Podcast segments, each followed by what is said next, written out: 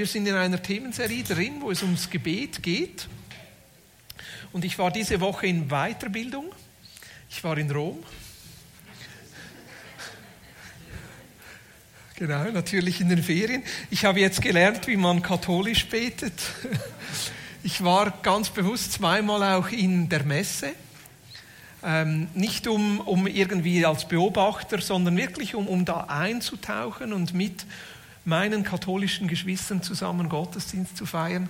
Ich bin selber ja nicht katholisch, also ich, ich kenne vieles von diesem katholisch sein und von diesen Riten kenne ich nicht und es war schon speziell, einfach so als wie Außenstehender mit dabei zu sein. Ich habe dann einfach alles genau gleich gemacht wie die Leute. Ich habe dann gewartet vor der Tür, bis jemand anders kam und ließ die Person vorgehen, damit ich wusste, wie kann ich mich irgendwie orientieren. Aber das war schon eine schöne Erfahrung, auch mit anderen zusammen einfach Gottesdienst zu feiern und Jesus anzubeten. Ähm, einfach so eine, so eine Messe zu feiern. Und ich äh, war dann jeweils am Morgen auch, auch äh, rennen und habe mir dann immer so ein Challenge gestellt. Ein Challenge war dann mal, ich renne von immer von Kirche zu Kirche. Das waren dann jeweils sehr kurze Rennabschnitte, muss ich sagen, weil Rom ist voller Kirchen.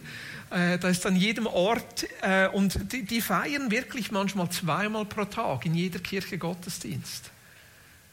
Am Morgen früh gibt es eine Messe, am Abend gibt es eine Messe. Oft sind sie zu zweit, zu dritt aber sie pflegen dieses Miteinander Gott anbeten. Wir haben dann auch vieles besichtigt.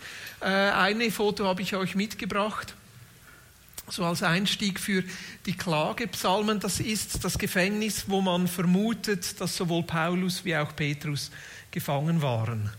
Ähm, ist ein dunkles, kaltes Loch und ist gleich am Romum, Forum Romanum, also das ist der, der, Forum Romanum war der Platz in Rom, wo alle Tempel, alle ähm, äh, das ganze soziale Leben, das war so wie der Mittelpunkt von Rom zu dieser Zeit. Und gleich nebendran war äh, vermutlich äh, Paulus und Petrus dort in diesem Loch eingesperrt. Äh, und es war klar, die, die dort eingesperrt wurden, die wurden dann auch umgebracht. Also auf der einen Seite, da war der, der Tempel von Jupiter und, und, und von der Venus und von all diesen Gottheiten waren dann eben dran. Und ich habe mir dann überlegt, als ich selber in diesem Loch war, das war das Schöne jetzt zu dieser Zeit, Rom besichtigen, es hatte keine Touristen. Also ich war ganz alleine dort, das war sonst überlaufen, konnte mir Zeit nehmen zum Beten, mir selber Gedanken darüber machen, wäre ich bereit, für meinen Glauben so, so weit zu gehen? Wäre ich bereit, in diesem Loch irgendwo auszuhalten? Man weiß nicht genau, wie lange Petrus und Paulus dort in diesem Loch drin waren. Aber das war wirklich so ein, so ein tieferer Moment für mich. Äh, der Ausdruck auch hat von, vom Thema heute Morgen, vom Klagen, äh, von dieser Dunkelheit des Lebens. Und gerade auch, das sind ja Glaubenshelden, die mussten auch dort durch. Und auf der anderen Seite dann der Kontrast von Rom. Am gleichen Abend waren wir gut essen und waren dann in einem Ort, wo man sein Tiramisu selber zusammenstellen konnte. So sah dann unser Dessert aus. Wir waren schon zu fünft dort, aber der jüngste Sohn, der äh, wollte unbedingt eine Gelati. Deshalb gab es nur vier Tiramisu. Und das ist ja eigentlich auch der Ausdruck von den Psalmen. Also die Psalmen sind ja ein Gebetsbuch. Äh, und, und an den Psalmen lernen wir beten und die Psalmen reflektieren nicht nur Gebete, sondern sie reflektieren auch unser Leben. Und auf der einen Seite ist so dieses Tiefe, dieses Schwere, diese Herausforderungen des Lebens, dieses im Gefängnis sein, in einem dunklen, schwarzen Loch sein und nicht mehr herauswissen, das ist ein Teil der Psalmen, den ich heute Morgen berühren werde in meiner Predigt. Und dann auch dieses Schöne, dieses Hoffnungsvolle, dieses Danken können, jetzt halt ausgedrückt durch ein Tiramisu. Ich hoffe, dass das für alle in Ordnung ist. Aber das sind so diese zwei Teile der, der Psalmen und auch des Lebens, wo wir drin sind. Serie über Gebet. Wir hatten Susanna hier, die gestartet ist mit einer ganz tollen Predigt, einleitend zu Gebet. Dann haben wir über das Vaterunser gesprochen als eine, eine Hinleitung zum Gebet, als Gebetsanleitung, auch ein sehr rundes Gebet. Und ich möchte, dass wir heute Morgen dieses Gebet noch einmal miteinander beten. Einfach so als Einstieg, aber auch als Bewusstsein, dass wir verbunden sind mit vielen anderen Christen und mit diesem Gebet, das Christus uns selber anvertraut hat. Ich blende euch den Text noch mal ein. den Text aus Matthäus und ich lade euch ein, dass wir einfach miteinander dieses Gebet beten. Unser Vater im Himmel, geheiligt werde dein Name, dein Reich komme, dein Wille geschehe wie im Himmel, so auf Erden. Unser tägliches Brot gib uns heute und vergib uns unsere Schuld, wie auch wir vergeben unseren Schuldigen. Und führe uns nicht in Versuchung, sondern erlöse uns von dem Bösen. Denn dein ist das Reich und die Kraft und die Herrlichkeit in Ewigkeit. Amen. Vor zwei Wochen haben wir dann eine ganz fantastische Predigt gehört von Michele über Epheser, über dieses Gebet von Paulus, wie er für die Epheser betet. Und er hat uns ermutigt, auch in unseren Gebeten nach den Sternen zu greifen. Freche, mutige Gebete zu beten und zu sagen, hey, Gott kann so viel mehr wirken, als wir glauben und auch als wir mit unserem Verstand ausdenken können. Aber heute starten wir ähm, zwei Predigten heute äh, also beten mit den Psalmen, äh, Klagepsalmen und das nächste Mal dann, und das wird der Abschluss sein, äh, mit den Psalmen, Psalmen beten und danken. Ähm, und heute möchte ich auf die Klagepsalmen eingehen. Und es wird wahrscheinlich eher ein bisschen eine schwerere Predigt sein, als ihr sonst gewohnt seid. Ich habe mir gestern die Zeit genommen, all die verschiedenen Klagepsalmen durchzulesen äh, und Vorausschickend muss ich sagen, ich war neu berührt und habe mir eigentlich dann wieder neu überlegt, wie viel Grund ich eigentlich zum Klagen habe. Und gemerkt, eigentlich habe ich gar keinen Grund zum Klagen. Eigentlich gehöre ich eher auf die andere Seite dieser Psalmen, wo es ums Danken geht, ums Gottsuchen geht. Aber so einzutauchen in diese Psalmen, wo es um Klagen geht, wird mir neu bewusst, dass das Leben Schattenseiten hat und vor allem, dass es viele, viele Menschen gibt, die eben auf der anderen Seite der Psalmen stehen, wo, wo ich nicht so einen Zugang zu, dazu habe. Ich denke an all die Menschen, die als Flüchtlinge in die Schweiz kommen. Ich denke an die Menschen, die irgendwo auf Flüchtlingsrouten feststecken. Ich denke an Menschen, die ähm, mit irgendeinem Fischkutter übers Mittelmeer versuchen, nach Europa zu kommen und feststecken. Ich denke an unsere Geschwister, die Christus nachfolgen und im Gefängnis sind, weil sie in Ländern leben, wo ihr Glaube verboten ist zum Beispiel im Iran oder in Nordkorea oder in Eritrea. Ich denke an diese Menschen, die heute Morgen dieses Gebet des Vaters unseres gebetet haben und wirklich um Brot beten, weil sie kein Brot haben. Die leben auf der Schattenseite des Lebens. Und die haben vermutlich einen ganz anderen Zugang zu diesen Klagepsalmen, als wir es haben. Und ich weiß, einige von uns haben auch Grund zum Klagen. Vielleicht weil der Körper ihnen schmerzt und Gott bis jetzt nicht eingegriffen hat, weil vielleicht ihr Leben irgendwo feststeckt. Und das ist wichtig, dass wir das ernst nehmen. Und das gehört auch zum Leben dazu. Und auf der anderen Seite, ich glaube, ist es wichtig, dass wir Schweizer uns immer wieder daran erinnern, dass wir eigentlich auf der Sonnenseite des Lebens stehen. Und dass dieses Buch, das uns anvertraut ist, auch gerade mit den Psalmen, an Menschen geschrieben ist, die auf der Schattenseite des Lebens leben, die unterdrückt sind, die zu Minderheiten gehören, die nicht so wie wir alle Möglichkeiten des Lebens haben und einfach mal schnell in die Ferien fliegen können. Nicht, dass wir jetzt ein schlechtes Gewissen haben sollten und trotzdem, ich glaube, es ist wichtig, dass uns immer wieder neu bewusst ist, dieses Buch, das Gott uns anvertraut hat, ist ein Buch für die Unterdrückten, für die Machtlosen, für die, die es schwer im Leben haben. Und ich glaube, dass gerade für diese Menschen auch diese Klagepsalmen einen ganz anderen Zugang geben. Weil es manchmal Momente im Leben gibt, wo wir keine Worte haben, um unseren Schmerz auszudrücken. Weil es manchmal in unserem Leben Momente gibt, wo wir die Worte von anderen Menschen brauchen, um irgendwie unsere Lebenssituation ausdrücken zu können. Und drei von diesen Worten oder von diesen Psalmen schauen wir heute Morgen miteinander an. Der erste Psalm, den ich für heute Morgen ausgewählt habe, ist noch ein relativ sachter Einstieg. Das ist Psalm 42. Ich denke, einige von euch kennen diesen Psalm relativ gut, respektive vor allem den ersten Teil des Psalms, weil der sich so gut macht für ein Lied oder für eine schöne Postkarte. Ich lese den ganzen Psalm mal vor. Hier heißt es, für den Musiker ein Maskil von der Familie Korach. Wie ein Reh sucht nach den Wasserbächen, so sehnt sich meine Seele nach dir, Gott. Durstig ist meine Seele nach Gott, ja nach dem lebendigen Gott. Wann werde ich endlich ankommen und das Angesicht Gottes sehen? Ja, es war so. Nur von Tränen habe ich mich ernährt, Tag und Nacht. Den ganzen Tag fragt man mich, wo ist denn nun dein Gott? Daran erinnere ich mich und schütte meine Seele vor mir aus, wie ich mit den anderen pilgerte zum Haus Gottes mit lautem Gesang und Lobpreisen der feiernden Menge.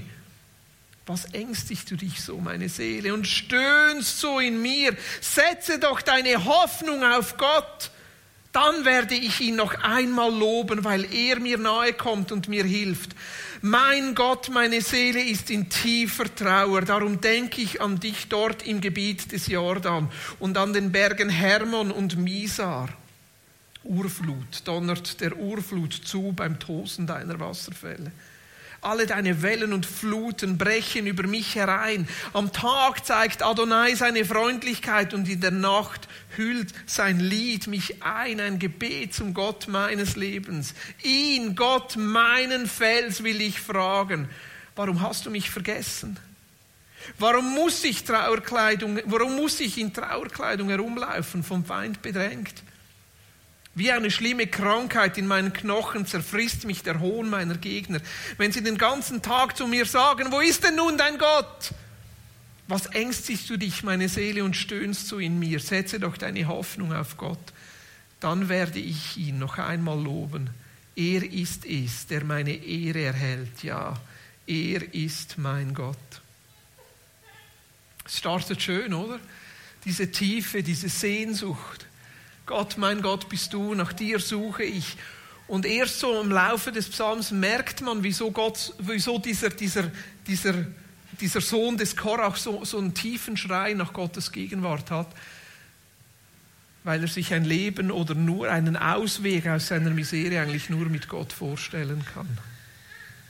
Ich meine, dieser, dieser Vers 4 hier ist ja nicht unbedingt ein Vers, den man auf eine Ermutigungspostkarte schreiben würde. Ja, es war so, nur von Tränen habe ich mich ernährt, Tag und Nacht. Ich meine, das ist ein Vers, den mir einer auch einer Frau zuschreiben würde. Den ganzen Tag weinen, die ganze Nacht weinen. Aber das ist ein Mann, der das schreibt. Entschuldigung? Meine Tochter würde jetzt sagen, das ist sexistisch. Danke, meine Frau sagt es auch. Aber es ist doch so, die Männer, die nicht weinen, die stark sein müssen. Aber es ist ein Mann, der das schreibt. Und ich frage mich, was muss der erlebt haben? Was muss er erlebt haben, dass er sagt, ich bin die ganze Zeit nur am Weinen? Die ganze Zeit, dass meine Tränen mir sogar zu Nahrung geworden sind. Was muss er erlebt haben? Hat er vielleicht alle seine Kinder verloren? Hat er vielleicht seinen ganzen Besitz verloren? Was löst so einen Schrei aus? Und dann kommen noch die anderen und spotten über ihn. Wo ist jetzt dein Gott? Wo ist jetzt dieser Gott? Vers 5 zeigt dann, dass er auch Zeiten kannte, wo es ihm anders ging. Und an den Zeiten konnte er sich festhalten. Im Vers 5 heißt es, dann erinnere ich mich, daran erinnere ich mich und schütte meine Seele vor mir aus, wie ich mit den anderen pilgerte zum Haus Gottes mit lautem Gesang und Lobpreis in der feiernden Menge. Ist gut, dass wir Orte haben, wo wir miteinander Jesus anbeten können. Gerade in so Zeiten, wo wir wirklich nicht mehr aus und ein wissen. Dass wir hier zusammenkommen können, einander ermutigen können, aber auch, dass wir uns an diese Zeit erinnern können. Und er macht das hier und sagt, auch wenn es mir jetzt gerade so schlecht geht, ich weiß, ich hatte schon andere Zeiten. Ich hatte schon Zeiten, wo ich mit, mit meinen Freunden zusammen nach Jerusalem pilgern konnte und wo wir uns freuen konnten an Gottes Gegenwart und wie wir Gottes Gegenwart erleben konnten. Und diese Erinnerung hilft ihm auch, dass er sagt, hey, wenn es mal schon so war, kann es auch wieder so werden. Das ist seine Hoffnung, in der er steht. Und trotzdem, er ist in dieser tiefen Trauer drin. Die Psalmen, eigentlich ja die ganze Bibel, ist ein Abbild der Vielschichtigkeit des Lebens mit allen Herausforderungen, mit allem Frust, mit all dem Unverständnis, mit all dem Unerfüllten.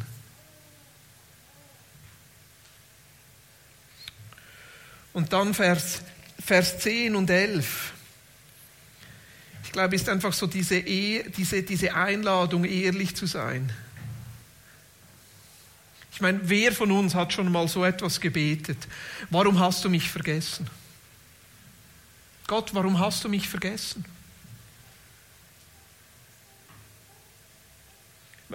Also, ich frage mich, wenn ich so, so Psalmen lese, wage ich überhaupt so ein Gebet? Wage ich überhaupt Gott anzuklagen und ihm zu sagen, Gott, warum hast du mich vergessen? Oder setzt da schon irgendwo ein rationaler Glaube ein, der sagt, ja nein, Gott kann mich ja nicht vergessen und nichts kann mich trennen von Gottes Liebe und alles und so. Aber die Ehrlichkeit, die dieser Psalmschreiber ausdrückt, ist auch eine Einladung an uns, ehrliche und mutige Gebete zu beten und unsere Gefühle, so wie es uns jetzt geht, einfach mal auszudrücken. Weil so hat er sich gefühlt, von Gott verlassen. So hat er sich gefühlt. Gott, irgendetwas stimmt doch nicht. Ich hatte doch schon andere Zeiten, wo ich dich erlebt habe. Irgendetwas stimmt doch nicht, Gott. Und er dringt dann am Ende nochmal zu dieser Hoffnung durch. Warum ängstigst du dich, heißt es im Vers 12. Warum ängstigst du dich und stöhnst so in mir? Setze doch deine Hoffnung auf Gott. Dann werde ich ihn noch einmal loben. Er ist es, der meine Ehre erhält ja, er ist mein Gott. Also er dringt dann nochmal so durch, zu dieser Hoffnung, zu dieser Gottesgegenwart durch und sagt, ich weiß, es kann auch wieder anders werden. Ich kann wieder neu Gott erleben. Ich möchte mit euch Psalm 88 anschauen. Ist auch von einem dieser Söhne Korachs. Vielleicht sogar vom gleichen der diesen Psalm schreibt. Ein Lied, ein Gotteslied von der Familie Korach für den Musiker auf die Machalat-Weise zu singen. Vielleicht ist das so das Gott, wir danken dir, dass du hier bist. Vielleicht aber auch irgendwie so, wie viele wollen. Ui, ui, ui. Aber ich glaube, es muss eher so eine Machalat muss eher so eine Schwere sein, die dieser Schwere des Gebetes oder dieser Schwere des Psalms auch Rechnung trägt. Ein Maskil von Heman, dem Esrachiter. Adonai, du Gott, der mir Rettung bringt. Am Tag schreie ich und in der Nacht stelle ich mich vor dich hin. Mein Gebet soll zu dir dringen. Schenk mein Flehen ein offenes Ohr. Denn übersatt ist meine Seele von Unheil und mein Leben steht kurz vor dem Totenreich. Ich werde schon zu denen gezählt, die in die Grube hinabsinken. Ich bin wie ein Krieger, dem alle Kraft genommen ist. Zwischen den Toten liege ich da, unter den Erschlagenen, die im Grab liegen. An sie denkst du ja nicht mehr. Ja, sie sind abgeschnitten von deinem Eingreifen. In die tiefste Grube hast du mich gelegt, in die finsteren Orte, die tiefsten Abgründe. Auf mir lastet dein Zorn, mit all deinen Wellen drückst du mich nieder. Selah! Die Menschen, die mir vertraut sind, hast du mir entfremdet. Wie etwas Verabscheuungswürdiges hast du mich für sie werden lassen. Ich bin gefangen und kann nicht wieder herauskommen. Meine Augen sind ganz trübe vor lauter Elend. Tag für Tag rufe ich zu dir, Adonai. Zu dir strecke ich meine Hände aus. Tust du denn Wunder für die Toten? Werden die Verstorbenen aufstehen, um dich zu loben? Selah. Erzählt man im Grab von deiner Güte und von deiner Treue dort in der Totenwelt. werden dort in der Finsternis deine Wundertaten erkannt und deine Gerechtigkeit im Land der Vergessens. Doch ich, ich schreie zu dir, Adonai, um Hilfe. Schon am Morgen lasse ich mein Gebet vor dich kommen. Warum, Adonai, weist du mich ab und versteckst deine Gegenwart vor mir? Elend bin ich, ja, dem Tode nahe schon von Jugend an. Deine Schrecken trage ich und bin ganz erstarrt. Deine Zornesglut ist über mich hingegangen. Dein Schrecken hat mich verstummen lassen. All dies umflutet mich den ganzen Tag wie Wasser. Es strömt zugleich von allen Seiten auf mich ein. Freunde und Nachbarn hast du mir entfremdet. Als einziger Vertrauter ist mir die Dunkelheit geblieben. Und so hört es auf. Kein und dennoch und trotzdem. Und kein, oh meine Seele, jetzt richte dich auf Gott auf, denn irgendwo wird deine Hoffnung kommen. Nein, es bleibt. Und wieso bleibt's? Weil manchmal und für manche Menschen das Leben kein Happy End hat.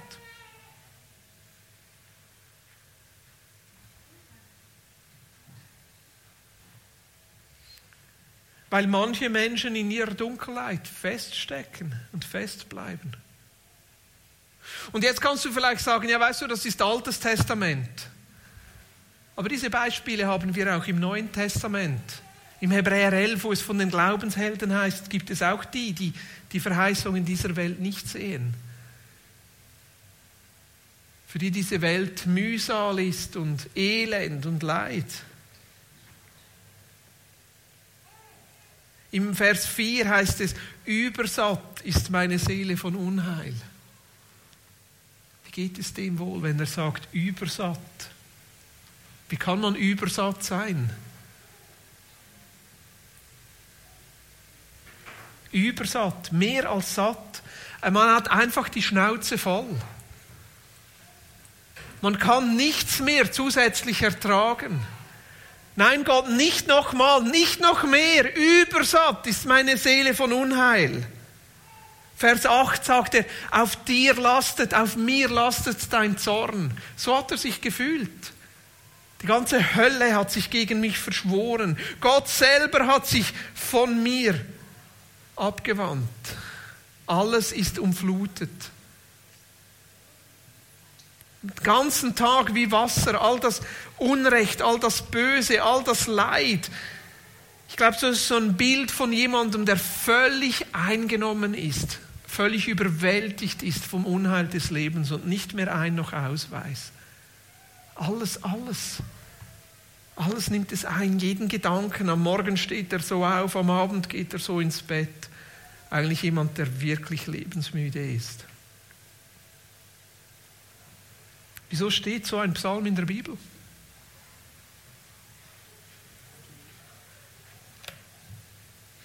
Wieso lässt Gott solche Worte in seinem Buch stehen?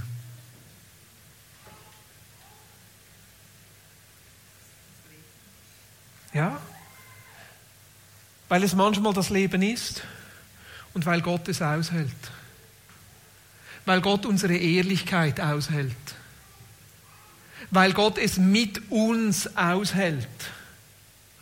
Und weil es in Ordnung ist, wenn du dich so fühlst, dass du trotzdem in den Gottesdienst kommen kannst und das ausdrücken kannst, weil Gott es aushält. Weil Gott uns sogar einlädt, wenn wir uns so fühlen, dass wir es vor ihm ausdrücken. Dass wir nicht schön, schön spielen müssen, gut, gut spielen müssen, super, super spielen müssen,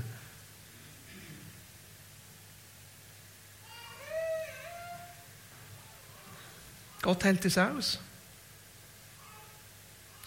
Spannend finde ich dieser Zwischenteil, wo dieser Psalmist fragt, ja, aber wenn ich jetzt sterbe, Gott, was bringt dir das? Werden die Toten dich dann irgendwann loben?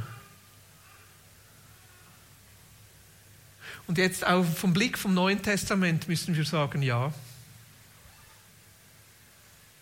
weil Jesus auferstanden ist und weil er leiblich auferstanden ist.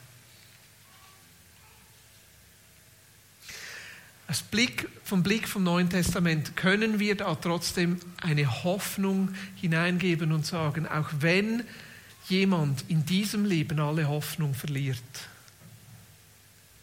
es gibt noch eine Hoffnung, die über dieses Leben hinausgeht.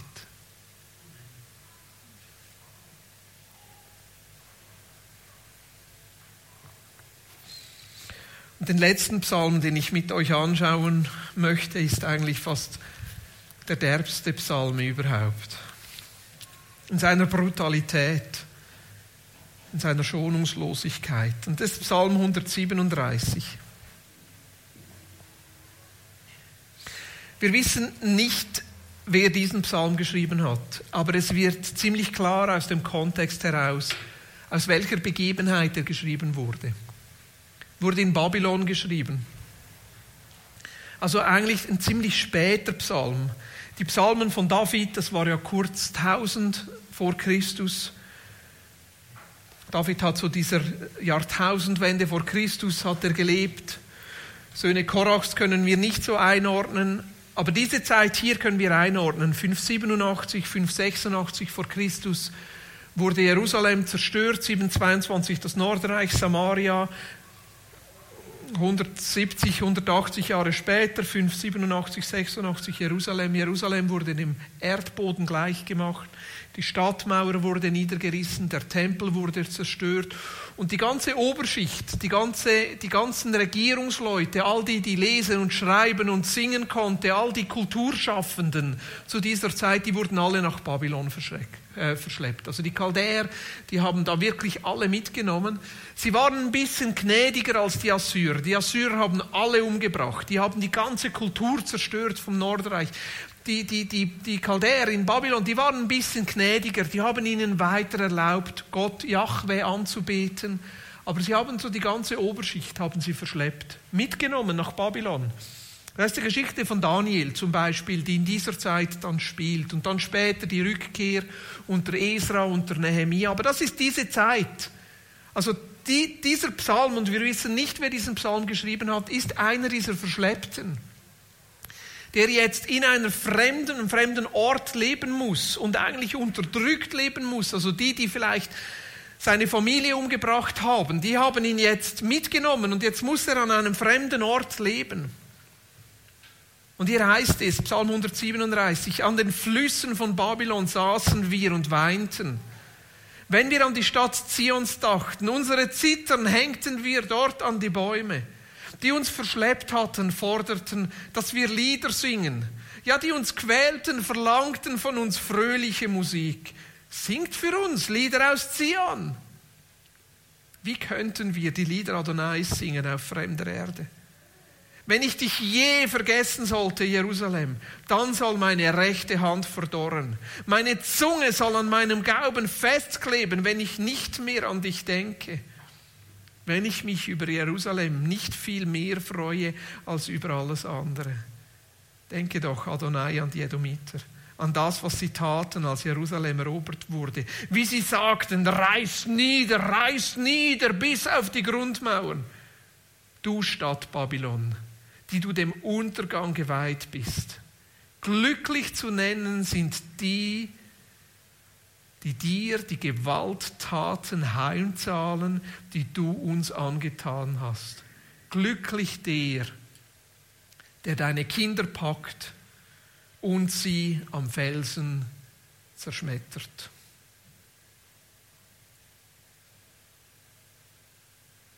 Was für ein Psalm. Glücklich die, der deine Kinder packt und sie am Felsen zerschmettert. Und so was steht in der Bibel. Was für Frust und Wut kommt da hoch? Und trotzdem, wie therapeutisch muss das gewesen sein, dass sie das ausdrucken durften. Da werden sie verschleppt. Da wird viel von dem, was ihnen lieb ist, umgebracht, niedergerissen. Und da kommen Leute zu ihnen und sagen, ja, seid doch ein bisschen fröhlich. Es erinnert mich manchmal ein bisschen an Christen, die das Taktgefühl verloren haben und einfach so, wenn jemand Schmerz erlebt, zu sagen, ja, freu dich doch jetzt trotzdem ein bisschen. Ja, du musst nur ein bisschen Dank sagen. Ja, vielleicht hättest du ein bisschen mehr beten müssen, dann wäre es nicht so herausgekommen. Und ich denke, ab und zu könnte es uns doch so gehen, dass wir in den Gottesdienst kommen und diese Fröhlichkeit, die wir hier haben, fast nicht aushalten und innerlich fast zerrissen sind und uns überlegen, soll ich jetzt mitgehen und Jesus mit den anderen zusammen anbeten oder ist es richtig, dass ich einfach innerlich so bleibe und meine Wut, meinen Zorn, mein Unverständnis, meinen Frust einfach mal ausdrücke? Es gibt kein Patentrezept, ich weiß es nicht. Aber was ich mir wünsche für uns, ist, dass wir diese Ehrlichkeit lernen und dass die Schattenseiten genauso Platz haben. Und der, der drückt da seine ganze Wut aus, seinen ganzen Frust. Unverblümt, sagt er, all diese Kinder von diesen, die, diesen Feinden, die sollen zerschmettert werden, die sollen umgebracht werden. Alles, was sie uns angetan haben, soll ihnen zurückgezahlt werden.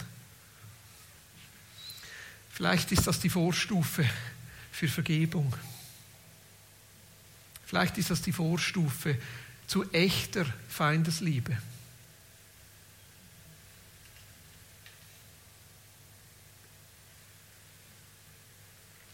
Ich war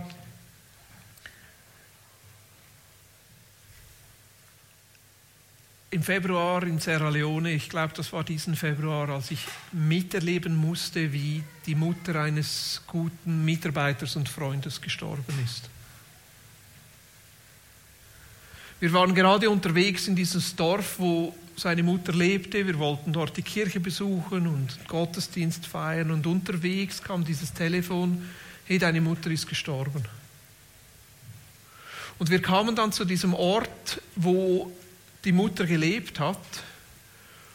Und das war, ich habe das noch nie erlebt, wie Menschen ihre Trauer ausgedrückt haben. Das war ein Geschrei, ein Geweine und nicht einfach nur fünf Minuten lang. Wir waren einige Zeit dort und es ebte nicht ab. Und ich dachte, ja, dieser Schmerz muss raus. Dieser Schmerz muss raus. Weil wenn dieser Schmerz nicht rausgeht, dann zerfrisst er einen innerlich. Und ich glaube, so ist es auch mit diesem Psalm 137. Dieser Schmerz muss raus. Den kann man nicht einfach christlich übertünken, sondern er muss raus. Diese Wut muss raus. Aber am richtigen Ort in einem Psalm zu Gott, vor Gott und in Gottes Gegenwart. Und ich glaube, Gott hält das aus. Ich glaube, diese Psalmen sind eine Einladung, ehrlich zu sein. Eine Einladung, auch negative Gefühle zuzulassen und loszulassen. Ich glaube, sie sind eine Einladung, wirklich Gefühle zu zeigen, wenn sie da sind und nicht schon von Anfang an sie irgendwie hinzubiegen oder zu erklären oder so christlich zu überdünken. Auch mal mit der Faust auf den Tisch zu klopfen, einfach mal zu sagen, ich habe die Schnauze voll, genug ist genug, wieso noch mehr? Ich glaube, diese Psalmen sind auch eine Einladung, zuzulassen, dass das Leben eben auch diese Schattenseiten hat. Auch ein Verständnis zu entwickeln, gerade für die Menschen, die nicht so wie wir einen Großteil des Lebens auf der Sonnenseite verbringen, sondern einen Großteil des Lebens auf der Schattenseite verbringen. Und das Leben als das zu akzeptieren, was es ist. Das Leben hat Hochs und Tiefs hat Sonnen- und Regentage. Das Leben ist ambivalent. Das Leben ist brutal. Und doch gleichzeitig, das Leben ist wunderschön und das Leben ist hoffnungsvoll. Und deshalb möchte ich noch einmal zurück zum Psalm 42. Ich möchte nochmal den Endteil dieser, dieses Psalms nehmen, Vers 12. Was ängstigst du dich, meine Seele, und stöhnst so in mir? Setze doch deine Hoffnung auf Gott. Dann werde ich ihn noch einmal loben. Er ist es, der meine Ehre erhält. Ja, er ist mein Gott. Setze doch deine Hoffnung auf Gott, dann werde ich ihn noch einmal loben. Und das werden wir. Weil Christus leiblich auferstanden ist, werden wir auferstehen und werden ihn noch einmal loben. Und dieses Loben wird nicht mehr aufhören. Und er wird dann jede Träne abwischen und den Opfern Gerechtigkeit geben und denen, die zu kurz gekommen sind, das zurückgeben, was sie verpasst haben. Das ist meine Hoffnung. In all den dunklen Psalmen und all den negativen Gefühlen, das ist meine Hoffnung, dass Christus auferstanden ist und er König ist.